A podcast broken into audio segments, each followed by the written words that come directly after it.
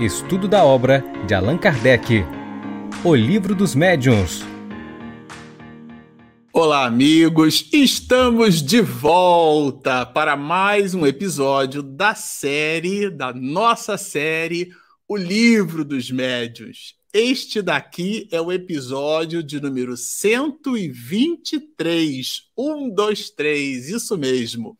Bom, para você que está nos acompanhando no canal, nós estamos com esta quinta temporada expedindo todo o volume de considerações colocado pelo mestre de Lyon no maior tratado de parapsicologia que a humanidade já teve conhecimento no livro dos médios, assim agora num formato de live, a gente está estendendo, expandindo as nossas possibilidades e esse bloco final, essa reta final, essa última temporada, nós a desenvolveremos assim, num formato de live. Eu e você conectados, não somente aqui na rede mundial de computadores, né, World Wide Web, não, nada disso. Estamos conectados no ideal de serviço. Bom, eu vou me servir aqui é, falando de serviço desse velho amigo nosso, a obra Vida Feliz, que pela pena segura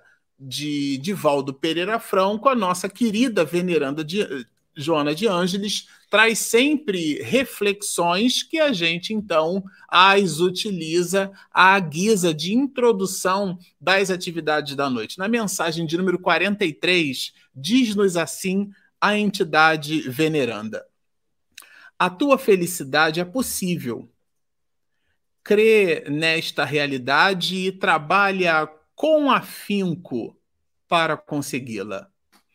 Não a coloques nas coisas, nos lugares, nem nas pessoas, a fim de que não te decepciones.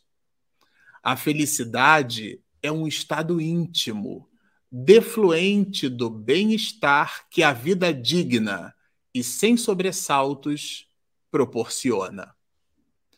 Mesmo que te faltem dinheiro, posição social de relevo e saúde, podes ser feliz vivendo com resignação e confiança em Deus. Vamos orar. Querido Mestre Jesus, companheiro incondicional de todos os instantes. Aqui estamos nós, Senhor, cada um na sua condição, em seus lares, ambientes de trabalho, como transeuntes que somos do mundo e no mundo, mas entendemos que somos criaturas espirituais. Por isso buscamos, Senhor, na tua letra, na mensagem dos teus prepostos de luz, tudo aquilo que possa nos clarificar a consciência, iluminar os nossos caminhos. Portanto, abençoa esta nossa empreitada. Solicitamos que os teus amigos do alto possam visitar, na multiplicidade destes mesmos trabalhadores, cada uma dessas famílias que estão neste instante conectados neste mesmo ideal Assim, reverenciando o teu nome, te pedimos, Senhor, para que tu permaneças conosco, hoje, agora e sempre. Bom, vamos lá. É, nós, eu vou colocar aqui o nosso protagonista. Vocês sabem que eu estou sempre aqui do lado do meu velho e bom tablet, né? O meu, o meu tabletzinho que eu sempre gosto aqui de separar algumas questões que formam ali as reflexões daquilo que a gente trouxe é, como objeto de estudo, né? Nada, do uma, nada do que a gente faz aqui no canal visita improvisação, né? Graças a Deus a gente tem procurado em, em se empenhar por entregar um material com qualidade para vocês, na razão direta, né? Claro, é, minimamente, né? Em cima desse esforço hercúleo, né? Magnânimo feito por Allan Kardec, é no mínimo uma obrigação nossa a gente estudar antes de expedir uma live. Bom, aqui é, nós vamos, é, com essa live, trabalhar o último item, que é o item chamado é, mistificações. Então, nós vamos fechar esse bloco né? É, com, com este item, com o item mistificações, vocês, é, vocês se recordam, eu não sei se dá exatamente para ver, ah, talvez fique muito pequeno, né? Mas nós estamos terminando com a live de hoje o capítulo de número 27 né, trabalha o tema contradições e mistificações. Contradições nós vimos na, na live passada, e agora nessa nós trabalharemos mistificações. E a gente fecha com isso o capítulo de número 27. Para a próxima live, nós iniciaremos o capítulo de número 28. Esse capítulo, que se inicia aqui no item de número 303, é, eu gosto de fazer essas citações assim, porque existem muitos de vocês que nos acompanham pelas nossas ferramentas de podcast. Então, nesse sentido, fica mais facilitado, porque a pessoa está ouvindo. É claro que para você que está assistindo o vídeo, você já viu aqui a palavra mistificações, você já viu que o item começa com o número 303, mas para quem está assistindo, para quem está nos ouvindo, né, depois a Regina faz um trabalho fabuloso, que é retirar o áudio deste vídeo e publicar no Spotify, no iTunes, no Google Podcast, nas mais variadas ferramentas dos players, né, de feed RSS, por onde a gente expede os nossos podcasts. Então, a pessoa que está acompanhando por áudio, claro, né, pela obviedade, é áudio, não está vendo. Então, nesse sentido, a gente repete, tudo bem? É, aqui, logo de cara, no item 303, Allan Kardec faz uma consideração bem interessante. É desagradável ser enganado. Pior ainda é ser mistificado. Aqui Allan Kardec vai mencionar, né, dentro já do início da abordagem da mistificação, que é uma forma, vamos dizer assim, né, é, superlativa de enganação. A pior forma de enganação é, é, é a mistificação.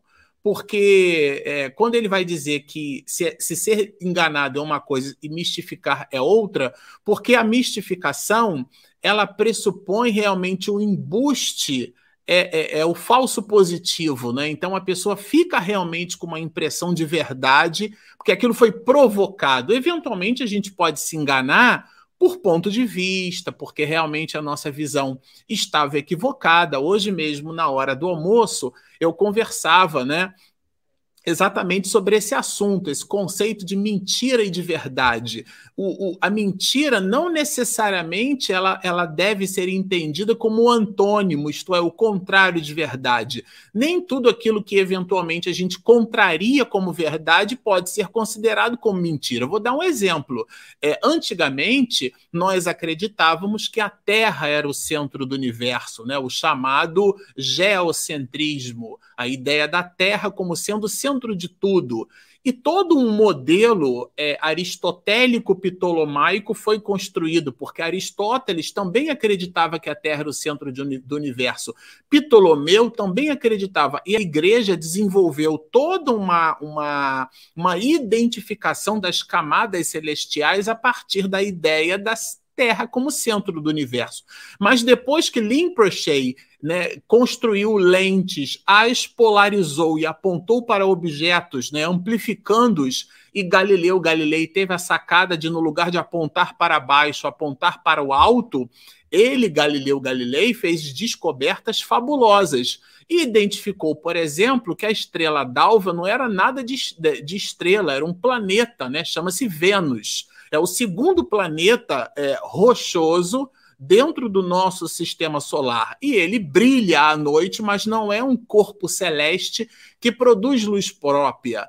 Então, é, mesmo que faça sentido a Terra estar parada e é o Sol que se movimenta, não, o próprio Galileu Galilei descobriu que a Terra possui vários movimentos. Aliás, hoje a gente sabe assim um número de 12 movimentos num livro de astrofísica de Isaac Asimov, que eu li recentemente, ele falava bastante sobre isso. Mas essas eram as nossas verdades. Nós super acreditávamos que a Terra era o centro do universo, super acreditávamos que, na verdade, a estrela d'alva era realmente uma estrela. Imagina um planeta, mas nós evoluímos de perspectiva. Então, nem tudo aquilo que a gente hoje não considera mais uma verdade, lá atrás aquilo era uma mentira.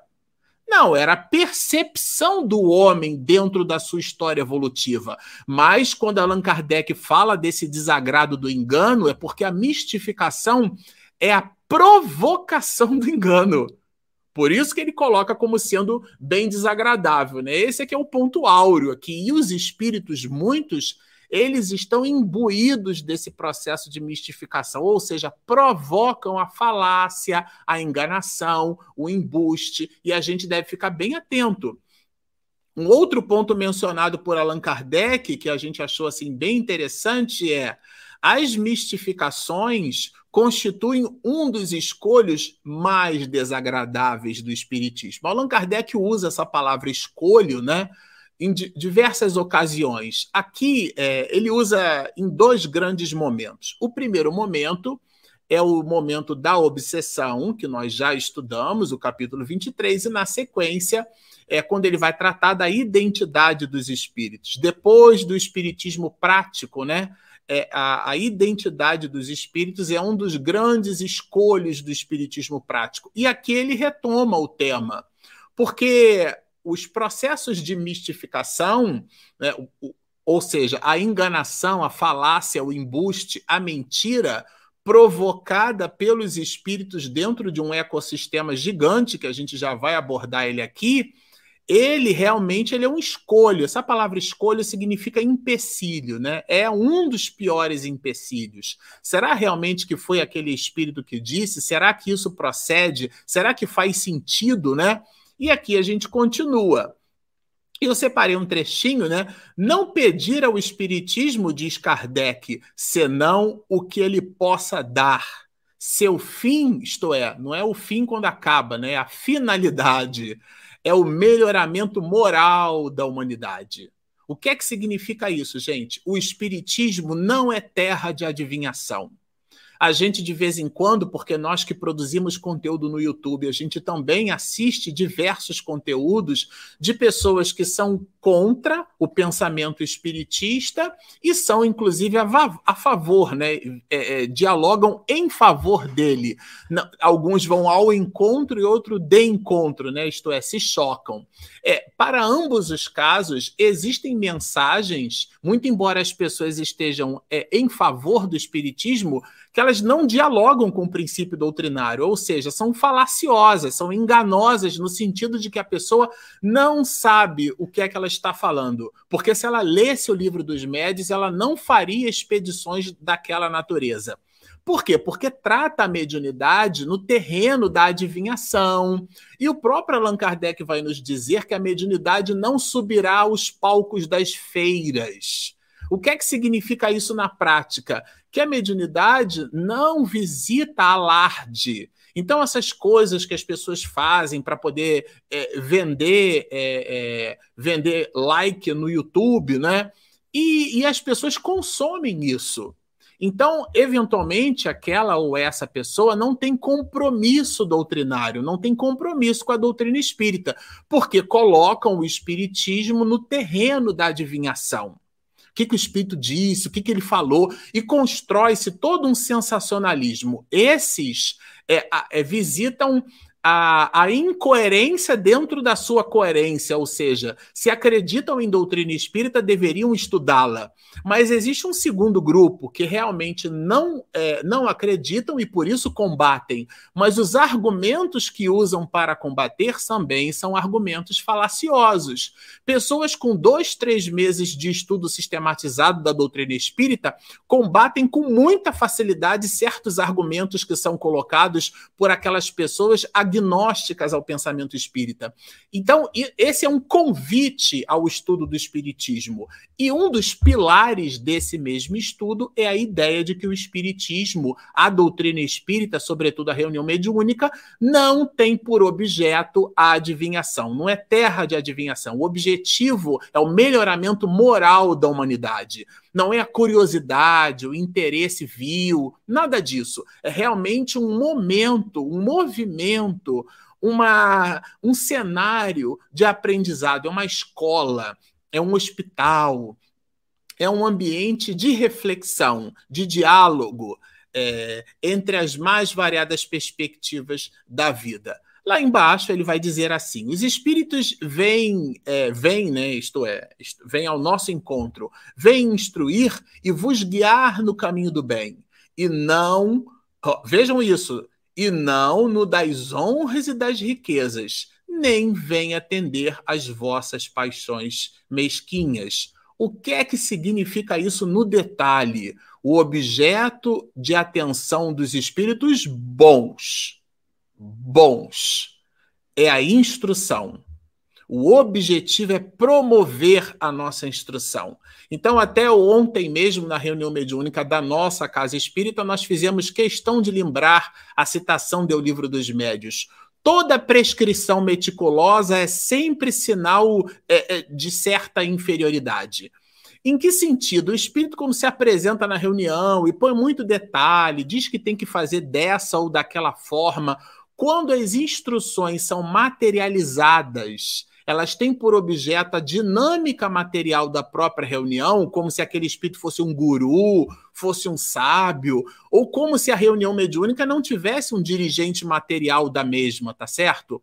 É, é, meio que descredenciando a posição daquela pessoa que está ali na condição de dirigente da reunião. Isso deve ser por nós visitado, observado, meditado e refletido com muita cuidado, porque espírito bom não se presta a esse tipo de atividade. Por quê? Porque eles não visitam, não atendem às nossas paixões e vejam, aqui essa palavra paixão é um substantivo, porque ela vai adjetivada. Paixões mesquinhas, são coisas pueris, pequenas, que não dialogam com a ideia do estudo, com a promoção da instrução e da reflexão. Mas eles continuam, olha. Só é mistificado aquele que o merece. O que, que significa isso na prática? Né? É, significa o seguinte: que. É, a gente vai se perguntar, ou nós deveríamos nos perguntar, né? qual é o nosso desejo, o nosso propósito? Existem companheiros de outras religiões que usam uma expressão que eu acho sensacional, né? Deus tem um propósito na tua vida. Claro, certamente como consciência absoluta, mas dentro da nossa relatividade. É, Deus tem um propósito, mas você sabe qual é o seu? Você busca a reunião mediúnica com que objetivo? Essa ideia do propósito, né? Qual é o seu desejo? É a curiosidade? É o estudo? É a vontade de aprender? É uma necessidade de resolver alguma encrenca pessoal? A gente acha que está indo para a reunião para ajudar os outros, como se nós fôssemos a expressão suprema da caridade. Eu estou indo à reunião mediúnica fazer a caridade. Isto é, como é que é a sua relação com a reunião mediúnica? Porque se você entende a sala da reunião mediúnica como se fosse um oráculo de Delfos, aonde pitonisas, né, as chamadas médiums, entram em transe e o próprio deus Apolo é, expede por elas, né, que seriam por nós médios, verdades que vão transformar todo o pensamento filosófico na história da humanidade, tem alguma coisa de errado é com você. Porque a reunião mediúnica visita a simplicidade das nossas necessidades, das nossas idiosincrasias. Então, se a gente visita, se a gente tem uma expectação, isso é uma reflexão.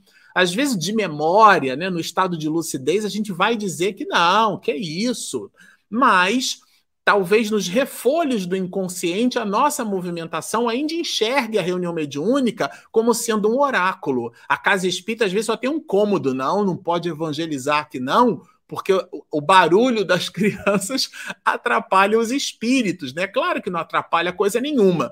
Então, nesse sentido, se a casa tem muitos cômodos, pode reservar por motivos de dinâmica, de higiene, de facilidade, uma sala, um espaço para reunião mediúnica, tá ótimo, tá muito bem, obrigado. Mas se não tiver, não transformemos a casa espírita num oráculo de Delfos, porque a gente está é, entregando para a atividade medianímica uma atividade sobrenatural. Isso Allan Kardec colocou logo no segundo na segunda quarta parte, né, no segundo capítulo da primeira parte, que ele chamou de noções preliminares. Antes de começar o Espiritismo, é isso aqui que você precisa entender no livro dos médios. Tudo bem? do sobrenatural e do maravilhoso. Nada está sobre a natureza. Então, nesse sentido, se a gente se inclina a uma reunião mediúnica nessa perspectiva, nós estamos entregando a faca e o queijo, como se diz, né? Só é mistificado aquele que o merece, aquele que apresenta as condições predisponentes, né? É disso que trata aqui. Né? Quer dizer, é, é, por quê? Porque o desejo, a curiosidade, né? não é uma inclinação para o estudo, para a sua auto é, transformação, não. É, a, o móvel é o móvel da curiosidade, o móvel é o móvel do oráculo. Mas ele estende aqui, vai muito mais além. É, se vedes nos espíritos os substitutos dos adivinhos e dos feiticeiros, se não ficou claro, tá, gente? O comentário que eu acabei de desdobrar aqui a propósito dessa questão da mistificação. Allan Kardec é um professor, ele deixa bem claro, bem claro. Se vedes nos espíritos os substitutos dos adivinhos e dos feiticeiros, então é certo, é certo, vou repetir, é certo que sereis enganados.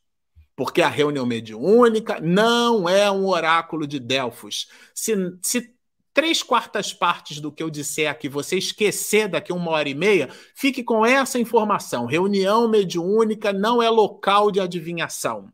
Porque se nós encararmos a reunião mediúnica assim, seremos mistificados, sereis enganados. E ele mais adiante vai nos colocar, né?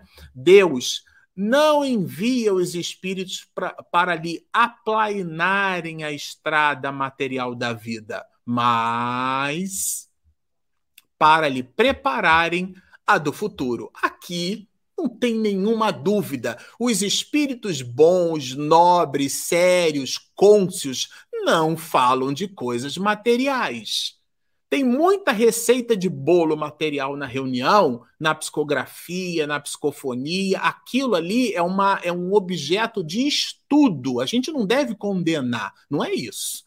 Não é para ficar rotulando também. A ideia não é essa. É um movimento, é um momento, é um, é, é um instante de aprendizado para todos. E a gente deve ficar bastante atento, porque depois da obsessão, esse é um grande escolho dentro do espiritismo prático a mistificação, o embuste, a falácia, a mentira, que é diferente da mentira que eu contei no início, quando a gente acreditava que aquilo era realmente verdadeiro, dentro de, até de elementos racionais, mas a gente aprende com a filosofia que nem tudo aquilo que é lógico é verdadeiro, tá certo? Então, é, é, nesse sentido, há aqui um ponto de atenção bem relevante. Adiantando, a gente vai pegar ali no item 1, né? No item 1A. Quer dizer, é... mas há pessoas que nada perguntam e que, não obstante, são enganadas. A pessoa não está querendo tirar nenhuma curiosidade, é, é, obter resposta né, para nenhuma curiosidade com nenhum espírito, ela não está realmente se movimentando nessa direção. Só que, olha que interessante, né? Vejam, elas nada perguntam, mas ficam contentes em ouvir o que dá no mesmo. Porque a pessoa é, ela, ela se movimenta na curiosidade em cima da resposta. Então aqui é um ponto de atenção. Dá aquele sorrisinho de Mona Lisa, estica, o, né, apura o, o, o ouvido para poder. E esse ouvido é com U, não é com L, né? Porque ouvidar com L é, é, esquecer. Não, a pessoa não esquece coisa nenhuma, né? É o ouvido com U. Ela presta bastante atenção. Ou seja, ela está se movimentando com curiosidade. Então, elas nada perguntam, mas ficam contentes em ouvir o que dá no mesmo. Porque a questão aqui é da intenção. Então, a gente deve acolher sempre com reserva e com desconfiança tudo aquilo que se afaste do objetivo essencial do Espiritismo, que é a promoção da criatura humana. Porque se a gente começa a encarar a reunião mediúnica como um oráculo, eu vou usar essa expressão o tempo inteiro na noite de hoje, nós é, é, deformamos, deturpamos, alteramos o sentido primordial de uma reunião mediúnica. Esse é um ponto muito importante. Se isso lhes abalasse a crença, ou seja, Por que, que permite Deus que algumas pessoas sejam então enganadas, né? Se isso abalasse a crença dessas pessoas, é porque a fé que possuíam não era bastante sólida. Os que renunciassem ao espiritismo, isso aqui eu achei bem interessante, ó. Por um, ele continua, por um simples desapontamento, provariam não haverem compreendido, tá certo? Não haverem compreendido e não se terem apegado ao seu lado sério. Isso daqui, gente, eu vou dizer para vocês que essa expressão é uma live de uma hora e meia só para falar desse assunto. Por quê? Porque alguns de nós é, é, seguimos pessoas. Pessoas. Então, eu já citei aqui Kardec falando para o padre na obra O que é o Espiritismo, né? De Leibniz, de Platão, de Descartes, de nomes eh, de pessoas, né, de personalidades que escreveram os seus nomes na história da humanidade.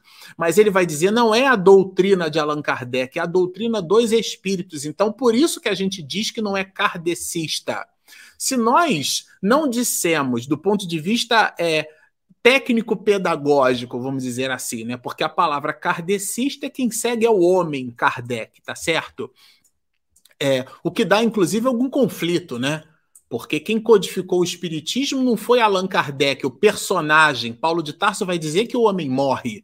Então, quem codificou a doutrina espírita foi um, um professor francês, poliglota, um cientista de sua época no século XIX e político Leão Denis Rivaio. Então eu poderia dizer eventualmente que eu sigo a esse homem, o professor Rivaio. E se eu digo que eu sigo a esse homem, eu sigo a contribuição que ele deixou para a educação francesa, porque ele foi um professor por mais de 30 anos, tá certo?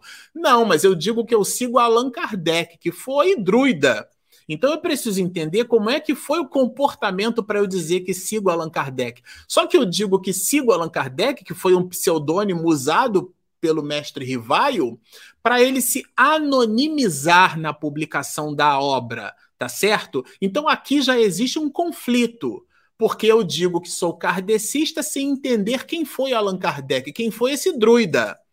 Eu uso a palavra Allan Kardec para se referir ao espiritismo, que na verdade foi codificado por, pelo professor Rivaio, cuja informação vem dos espíritos. Olha que triangulação terrível, né? Então, não, nós não somos kardecistas, nós somos espíritas ou espiritistas. Isso Allan Kardec faz questão de colocar logo no item 1 e no item 2 da introdução das duas primeiras 17 partes da introdução do livro dos Espíritos. Vejo que são questões básicas. E o que tem de gente por aí falando de kardecismo, se dizendo espírita, é porque não estuda espiritismo, gente, porque o texto está carregado de obviedade, tanto na tradução de Noleto Bezerra quanto a, na tradução de Guilhom Ribeiro, tá certo? Mas o ponto alto aqui é a gente entender que se nós não seguimos Allan Kardec, porque somos espíritas, seguimos ao corpo de doutrina deixado pelos espíritos através do seu trabalho, a gente diz assim, código de lei, código de conduta. Então ele construiu no diálogo com os espíritas um código de conduta. E esse código de conduta, a gente diz assim, ele codificou. Eu até escrevi um artigo para a revista da Mansão do Caminho, fiz uma brincadeira com essa expressão, que ele de codificou a doutrina espírita, né? ou seja, a tornou mais inteligível, porque o espiritismo não inventou mediunidade. Bom, mas esse Coan todo para dizer o seguinte para vocês: se nós não seguimos o próprio codificador, o que imaginar daqueles que seguem pessoas na casa espírita? Seguem o presidente, o dirigente disso ou daquilo. Nós somos seres humanos, somos criaturas falíveis. Somos perfectíveis, não perfeitos. A palavra perfeito, que vem do latim, significa feito por completo. E nós ainda não completamos o nosso estágio de perfeição. Então, a palavra imperfeito não tem aqui um, um, uma, uma perspectiva pejorativa. Não, é a nossa condição atual de imperfeição. Estamos nos completando, não estamos feitos por completo. Logo, se nós nos guiamos por pessoas achando que aquela pessoa representa a doutrina espírita, quando aquela pessoa, porque é um ser humano, ela cometer algum tipo de decesso, eu vou me decepcionar com o espiritismo e com a pessoa.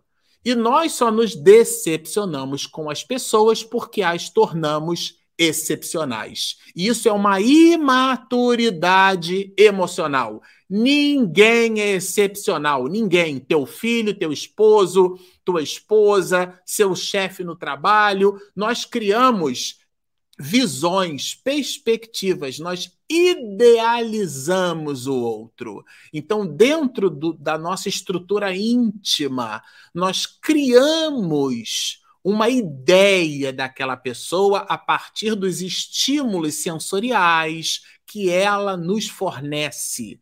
E então nós criamos estereótipos e a gente, às vezes, inclusive, se apaixona por esses estereótipos. A gente acha que o presidente da Casa Espírita é uma criatura sensacional. Nossa, mas logo aquele palestrante, logo aquela pessoa, menina, me não te conta, então não conta mesmo, né? São as três peneiras é, de Sócrates. Nesse sentido, isso sempre revela uma certa imaturidade. Aliás, é, do ponto de vista é, é de maturidade falando dessa disciplina, todas as pessoas medíocres falam de pessoas, né? A ideia da mediocridade é quem está na média. Você não é uma pessoa excepcional, um advogado medíocre não é um advogado excelente, mas também não é muito ruim. Ele está na média. As pessoas na média falam de pessoas, não falam de ideias, não falam de ideais, falam da vida alheia, elas fofocam. Então, nesse sentido, esse movimento de é idolatrar seres humanos transforma um, esse movimento um processo de decepção com a doutrina espírita. Esse desapontamento que Allan Kardec coloca aqui. Por quê? Porque não observaram o lado sério da história, não se apegaram ao lado sério. E qual é o lado sério do espiritismo? É o espiritismo, não são as pessoas.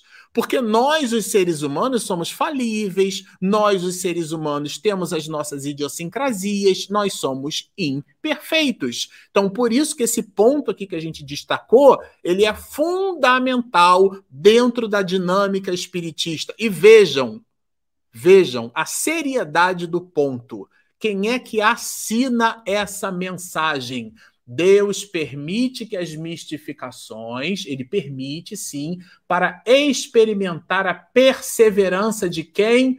Dos verdadeiros adeptos. Então é porque tem o falso, tá? E punir, olha a palavra, né? Coercitiva. Os que fazem do espiritismo o quê? Simples objeto de divertimento. Nós não estamos aqui passando o nosso, o nosso tempo. Eu não estou aqui para ganhar popularidade no YouTube. Não é esse o nosso objetivo. É claro que a gente fica super satisfeito quando identifica e reconhece que várias pessoas assistiram às nossas lives, né? Mas o conteúdo não é nosso. Então não somos nós. Eu sempre brinco aqui no canal e tem um fundo de verdade, né? Implícito nessa brincadeira. Eu sou só um papagaio. Porque eu, eu não acho nada, já está achado. Então, se a gente transforma o conteúdo espírita numa adivinhação, num divertimento, num passatempo, numa projeção de ego, num, numa num duelo de braço de intelectualidade, você está descascando a banana, jogando a banana fora e está comendo a casca. Ou seja, você não está entendendo nada de doutrina espírita e ainda usando a reunião mediúnica como mecanismo falacioso para mistificações, porque acha que os espíritos vão dar respostas para trivialidades que devem ser objeto de atenção do nosso dia a dia. E se você acha que essa mensagem aqui ela é muito contundente, quem assina a mensagem é o espírito de verdade. Você fica à vontade para discutir com o espírito de verdade, porque a mensagem vai assinada por ele. Bom, é, aqui, é, desdobrando o assunto, Allan Kardec faz uma observação ao final. Ele vai começar falando da astúcia dos espíritos mistificadores. Porque, de modo geral, esses espíritos eles fazem o quê? Eles visitam as nossas fraquezas. Eles visitam o nosso calcanhar de Aquiles, né, dentro da mitologia, Aquiles então teria sido mergulhado num rio e aquela pontinha do calcanhar que não visitou, não foi banhado pelas águas, né? Aquela que ficou seca ali é o ponto mais frágil de Aquiles, né? Que foi um ótimo guerreiro, né? Lembrando um pouco a virilidade ali dos, do, dos, dos espartanos, né? Tem até o filme 300 que trabalha bastante essa questão dos espartanos, da virilidade desses homens, desses guerreiros, né? Dentro do povo romano, ou melhor, grego, à época. Nesse sentido, Aquiles te, teria ali né, o seu ponto fraco, aquele calcanhar de Aquiles. E nós temos não só dois né, calcanhares, mas vários pontos de fragilidade. E os espíritos conhecem os nossos pontos de fragilidade e eles os exploram, né, criando intriga, criando dissensão, criando justamente a ideia de que nós somos médiums é, sensacionais, que nós somos quitários da mediunidade, né? Quitaro era um multi-instrumentista, então, nossa, ele psicografa, ele é médium psicógrafo. Eu, eu sou, eu sou médium psicógrafo, eu sou médium psicofônico, se é a pessoa dizendo, né? Eu escrevo, eu falo, eu escuto, eu vejo, eu ouço, eu sinto, ele, ele faz tudo, ele é o quitário, né?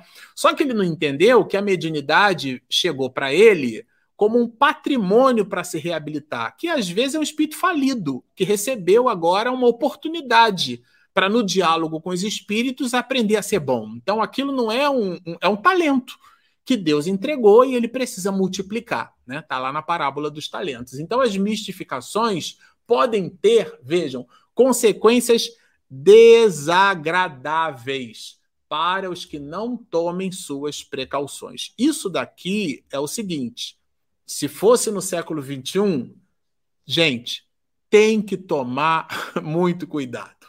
É isso. Esse é o recado. Tem que tomar cuidado.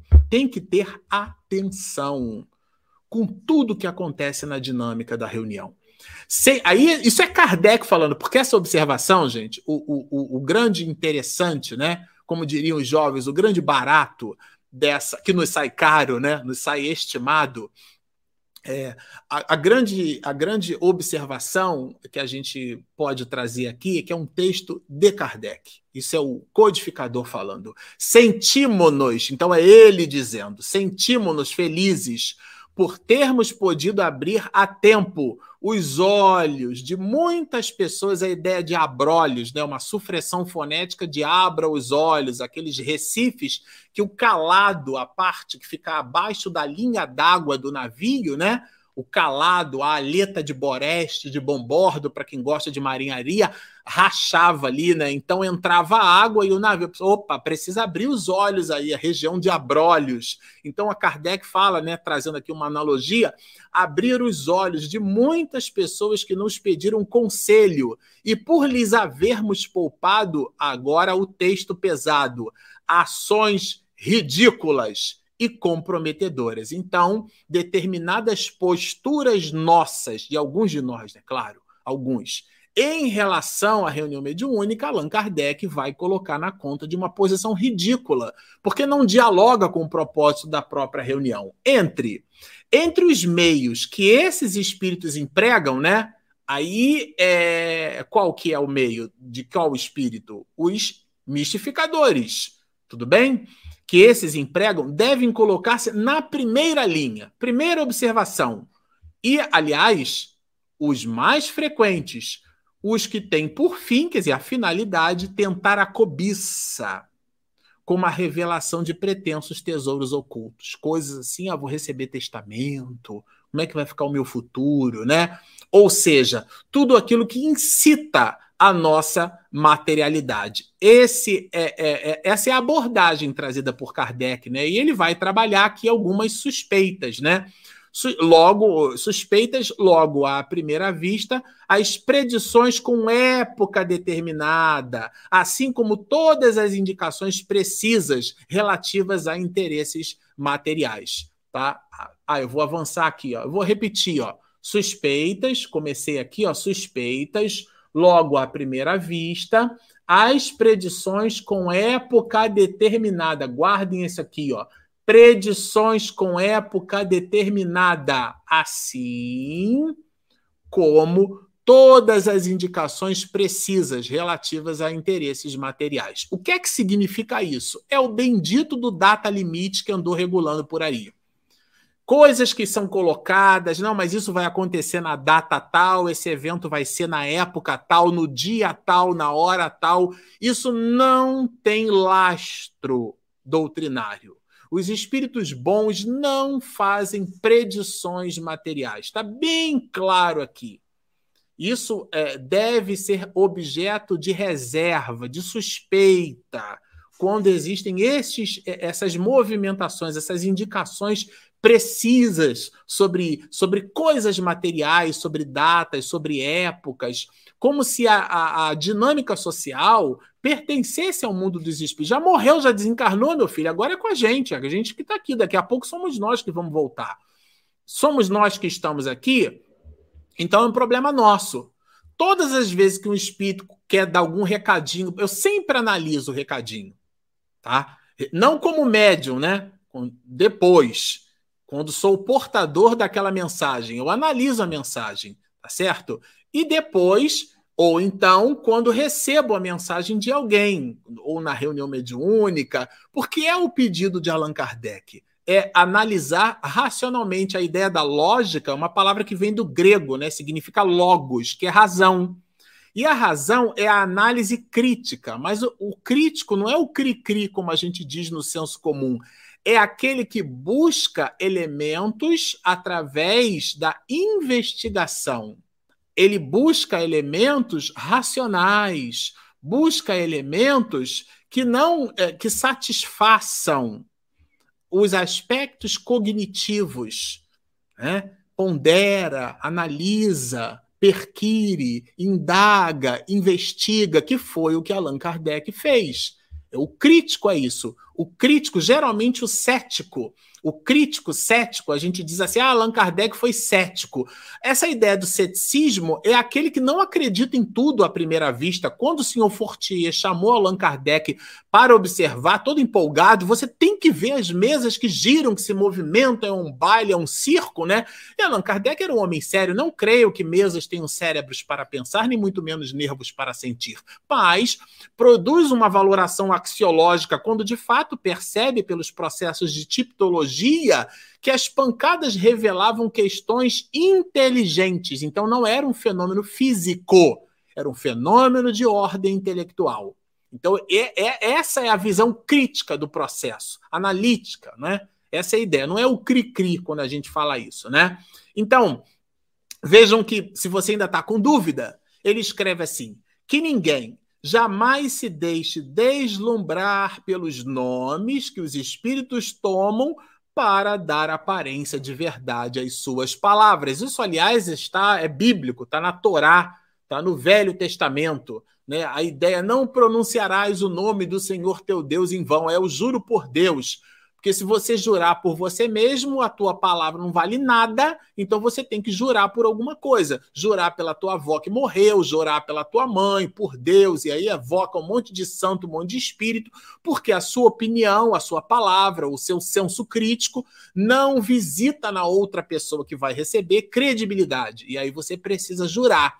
Aqui é o espírito mistificador falacioso que ele percebe que o que ele vai dizer, o que ele se propõe a colocar é incongruente, então ele precisa grudar ali um nome para chamar a atenção. Nossa, quem escreveu isso foi o doutor Bezerra. E você analisa a mensagem, tem nada de doutor Bezerra.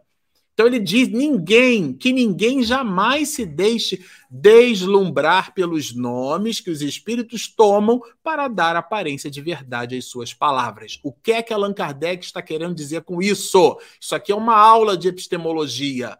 A autoridade está na razão. A razão, a capacidade racional, a ideia da lógica, do logos, né? Palavra grega que significa razão o conhecimento que vem através do elemento racional. Não é porque o Espírito disse na reunião que a gente vai acatar. Isso precisa ser analisado. Bem interessante. E aqui, se você acha que ainda não está bom, Allan Kardec, é, vamos dizer assim, conectando o pensamento do espírito de verdade na sua observação, ele vai dizer que o objetivo das manifestações ele é moral, não é de curiosidade. E ele ainda vai dizer o seguinte: encheríamos um volume dos mais curiosos com a história de todas as mistificações que chegaram ao nosso conhecimento. Por quê? Porque as pessoas usam a atividade medianímica como atividade de curandeirismo, de falácia, de adivinhação, de sortilégio, quando, na verdade, o objetivo primordial do diálogo com os espíritos é um objetivo moral. As manifestações medianímicas possuem, no epicentro das suas realizações, a transformação moral de ambos os planos, tanto do espírito é, é, que desencarna, né, que desencarnou e se manifesta por uma realidade medianímica, quanto o próprio médium e ou a equipe de trabalho que está ouvindo aquela mensagem. Está percebendo, nossa, olha só o que aconteceu com ele. Vou abrir meus olhos, né? Abrolhos, vou abrir os meus olhos para que isso não aconteça comigo. Bom, esse aqui é o pacote de alegrias, né, que a gente resolveu trazer aqui, olha, termina o nosso texto, tá bom? E agora nós vamos para a próxima live entrar também num tema que é muito empolgante, é charlatanismo e embuste, mas isso ficará, será objeto de atenção para a nossa próxima live. Regina, eu vou pedir a você, como sempre, para soltar aqui, gente, a nossa vinheta de perguntas e respostas. Momento de interação. Perguntas e respostas. Vamos lá, perguntas e respostas. Daniel está sempre com a gente. Boa noite, Daniel. Marcelo, no intuito de receber instruções que norteiem o aperfeiçoamento moral no mundo espiritual, os médios e dirigentes são menos suscetíveis de serem mistificados por pseudo-espíritos de vulto? Ótima sua pergunta, Daniel. O que dá objeto à mistificação é a ideia que se tem, foi o que a gente mencionou na live, né, no, no primeiro bloco, de encarar a reunião mediúnica como sendo um, um ambiente de adivinhação. Se você encara a reunião mediúnica, quando eu digo você, não é você, Daniel, né? É a pessoa. Quando a pessoa que se propõe ao trabalho, ela encara essa reunião mediúnica, esse trabalho com seriedade, com aprendizado, como um instrumento de diálogo com vistas ao aprendizado, a reflexão, ela busca nos livros, porque o diálogo com os espíritos não nos traz receitas de felicidade, não é isso. Essas receitas de felicidade já estão, por exemplo, no Sermão do Monte, estão contidas em todas as passagens da vida de Jesus. Essas receitas, elas estão nos bíblios, né, na Bíblia, nos bíblios, muitos livros né, divididos ali, a gente divide classicamente entre antes e depois de Jesus, como sendo o Velho e o Novo Testamento, que de velho não tem nada, porque é novidade o tempo inteiro, né? O, o, o, decálogo a gente até hoje se vê as voltas ali com a ideia de honrar pai e mãe, tá certo? Então, se a gente busca é, a reunião mediúnica com seriedade, a seriedade por si só. Agora, seriedade, uma pessoa séria não é uma pessoa sisuda, carrancuda. Isso a gente também tem que tomar em mente, né? O primeiro milagre de Jesus foi numa festa de casamento, tá certo? Ah, que se diga que ele deu a água o sabor do vinho, né? Transformou a água em vinho, isto é, deu à água esse mesmo sabor. Então, e, e, foi numa festa de casamento, um milagre, pegou bigas de água, né? E deu a elas o sabor de um vinho nobre, de um vinho muito gostoso. Nesse sentido, é, o que, que a gente deve entender com isso? Que é uma mensagem de alegria. Então, quando a gente fala da seriedade, não é a pessoa carrancuda. Entra na reunião mediúnica, parece estar volitando, né? Parece um monge druida, fica com a expressão fechada, caricaturizando, né? Isso não tem a menor necessidade. Aqui o que a gente está querendo dizer é a seriedade no comportamento, a ideia do padre, né? A pontualidade, a assiduidade, a disciplina, o respeito e o estudo. Ele é um padre. Se ele se comporta como um padre, ele está respeitando a reunião. Se ele respeita a reunião, ele já está, pelo seu comportamento, sintonizando com espíritos bons. Isso, e isso já diminui o ecossistema, né, vamos dizer assim, do mundo espiritual. A espiritualidade vai trazer espíritos que dialoguem efetivamente com esse mesmo respeito. A Thaís, ô, oh, Thaís está sempre com a gente, né? Marcelo, o esclarecedor, é, ele pode ser enganado por um espírito mistificador? Vou dar a resposta de pronto. Pode. Aliás, Thaís, não é só o espírito mistificador que nos engana, tá certo? O porteiro nos engana, a, a, a, eu posso enganar você, a sua mãe pode, pode te enganar, nós podemos nos enganar uns com os outros. Tanto essa, essa enganação, ela pode ser pela intenção, e aí Allan Kardec separa lá no item 303, ele fala isso, né? Que é a mistificação, é a provocação é a, é a, é a mentira que não é o antônimo de, de verdade, tá certo? Nesse sentido, não é o contrário. É, a pessoa faz de maneira provocada. Então, o espírito pode, pelos mais variados motivos. A reunião mediúnica, às vezes, tem uma manifestação que o esclarecedor entende, às vezes, que é um homem, mas na verdade é uma mulher. Imagina que o espírito, né, o médium, recebe, né, tem, é, é, estabelece sintonia medianímica com o espírito que, na última existência, se identifica com a polaridade feminina.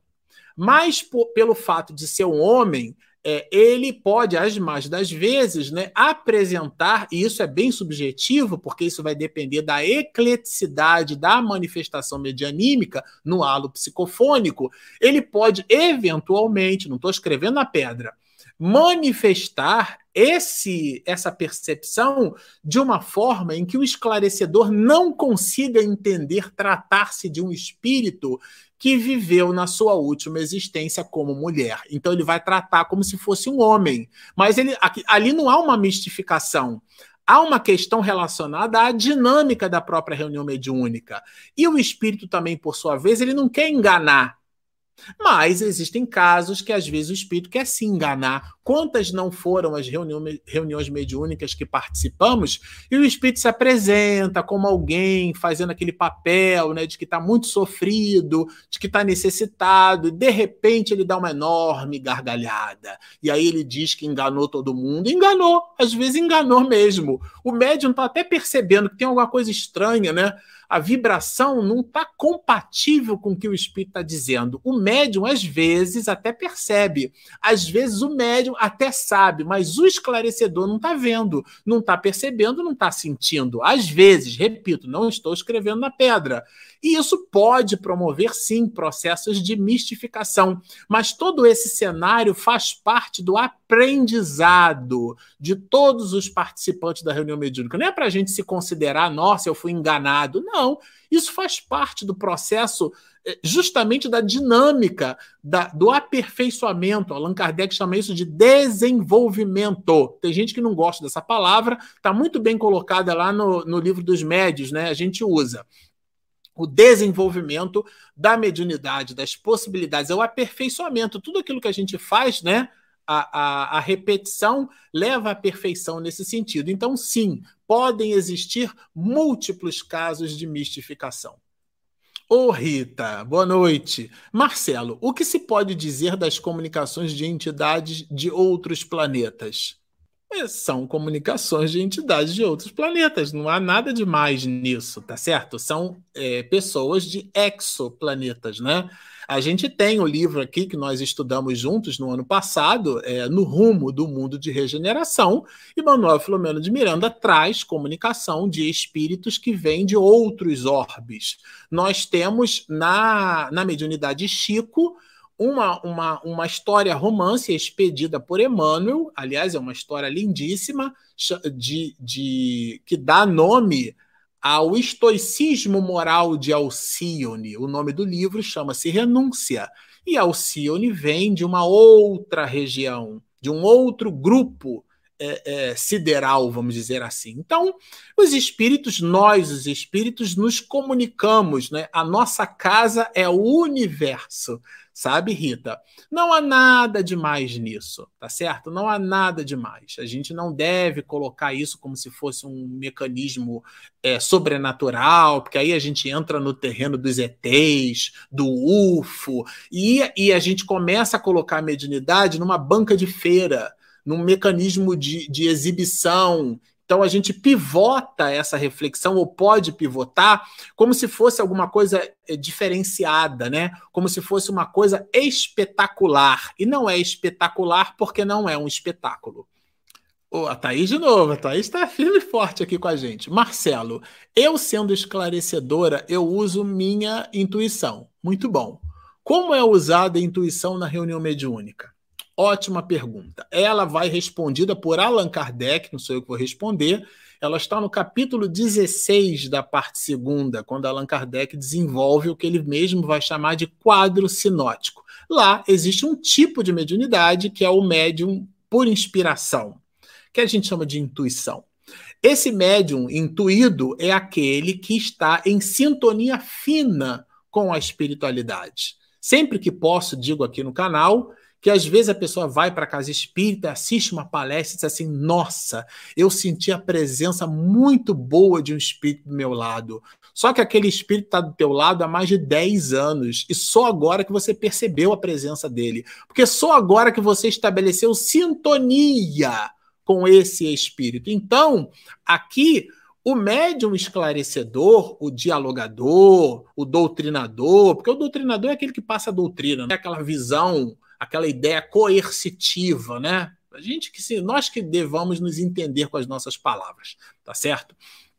É, esse esclarecedor, ele é aquele que está percebendo o ecossistema da reunião. Ele não vai estar mediunizado, não é isso. Mas ele está em sintonia fina e ele recebe uma intuição, ou pode receber uma intuição. Isso é muito comum, inclusive, na atividade de esclarecimento. Ou seja, o, o, o médium, ele, o esclarecedor, ele tem a habilidade, ele tem o tato. A gente não pede aumento para o chefe, né, para o nosso diretor, para o nosso gerente, para aquele que está numa posição superior à nossa, né, hierarquicamente, dentro da companhia, dentro da empresa onde nos movimentamos, quando a gente descobre ou identifica que aquela pessoa naquele dia está com raiva, está nervosa, não está bem. tá certo? Ninguém faz isso. Então, nós escolhemos o momento certo. Essa habilidade extrapolada no tato com os espíritos, que inclusive ela se desenvolve no tato com os outros. Você passa de manhã, você olha para o porteiro, você dá bom dia, olha no olho dele percebe, você vai perceber, isso é um treinamento, que aquela pessoa não está bem. Um colega de trabalho que você convive durante muitos anos, você sabe quando ele não está bem, quando ela não está bem. É essa sensibilidade, essa sensibilidade extrapolada no trato medianímico para a atividade de esclarecimento desenvolve, Thaís, essa, essa sensibilidade, desenvolve essa percepção aguçada, essa intuição. E é por esse canal que os espíritos superiores que estão nos apoiando na atividade do esclarecimento, eles vão se servir do nosso equipamento emocional, porque a emotividade, a nossa capacidade de lidar com as situações difíceis, isso é uma habilidade e toda habilidade se desenvolve. É o médico politrauma que chegam, né, o paciente politraumatizado, ele pega o conhecimento dele de medicina e bota no plumo da resolução. Ele não olha para a pessoa, meu Deus, e agora não. Ele ele, inclusive, algumas pessoas tiram alguns muitos médicos como pessoas frias, porque ele precisa colocar foco na sua atividade. Eu sempre compartilho com meu filho uma fórmula em física, né? É pressão é igual a força sobre área.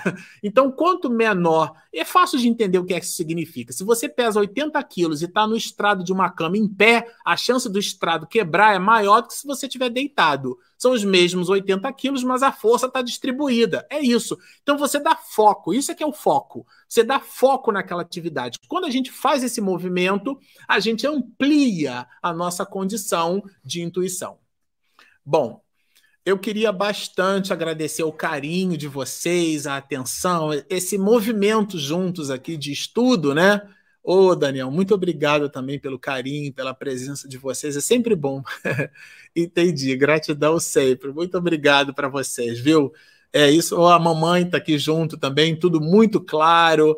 É, o Espiritismo realmente traz né, esse conjunto consistente de observações. Se a gente se permitir realmente mergulhar na letra e retirar dali o espírito dessa letra, né, que nos vivifica a alma, a gente realmente aprende bastante. Vejam que esses aspectos de mistificação que a gente comentou têm desdobramentos reflexivos do ponto de vista ético para as nossas próprias vidas. Bom, sempre ao final das nossas lives, dos nossos, é, dos nossos trabalhos aqui, dos nossos encontros, a gente sempre gosta de dizer assim: se você nos assistiu até aqui, gostou do que ouviu, mas ainda não se inscreveu, clique ali do lado, né?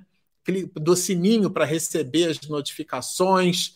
É, clica também é, na, no, no gostei ali o botãozinho azul, olha o que vai aparecer, o gostei, que ajuda o YouTube a nos indicar. Olha, inscreva-se no nosso canal, clique nas notificações do sininho e clica também em gostei. Esse movimento vai ampliar para as outras pessoas. A inscrição não é para agradar o Marcelo e a Regina é para que as outras pessoas sejam encontradas quando buscarem conteúdos sobre espiritismo aqui no nosso canal, que a gente tem uma proposta de expedir conteúdo sério sobre espiritismo, ainda que feito aqui com alegria e com muita satisfação. Nós temos também o nosso aplicativo do no... ele fica disponível, olha, esse aplicativo, se você tem Android, você pode baixar ele na, na, na, na Play Store né, da, da Google. Se você tem Apple, né? Se você tem iOS, você pode baixar o nosso aplicativo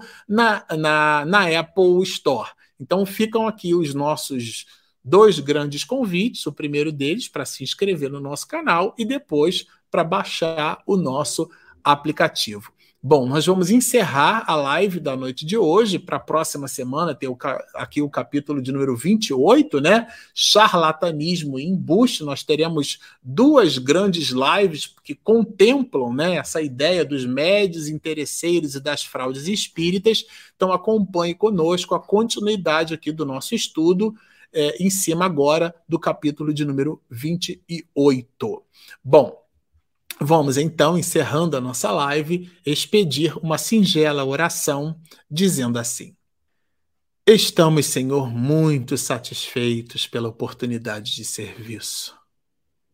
Que estas reflexões sejam os elementos essenciais da nossa transformação.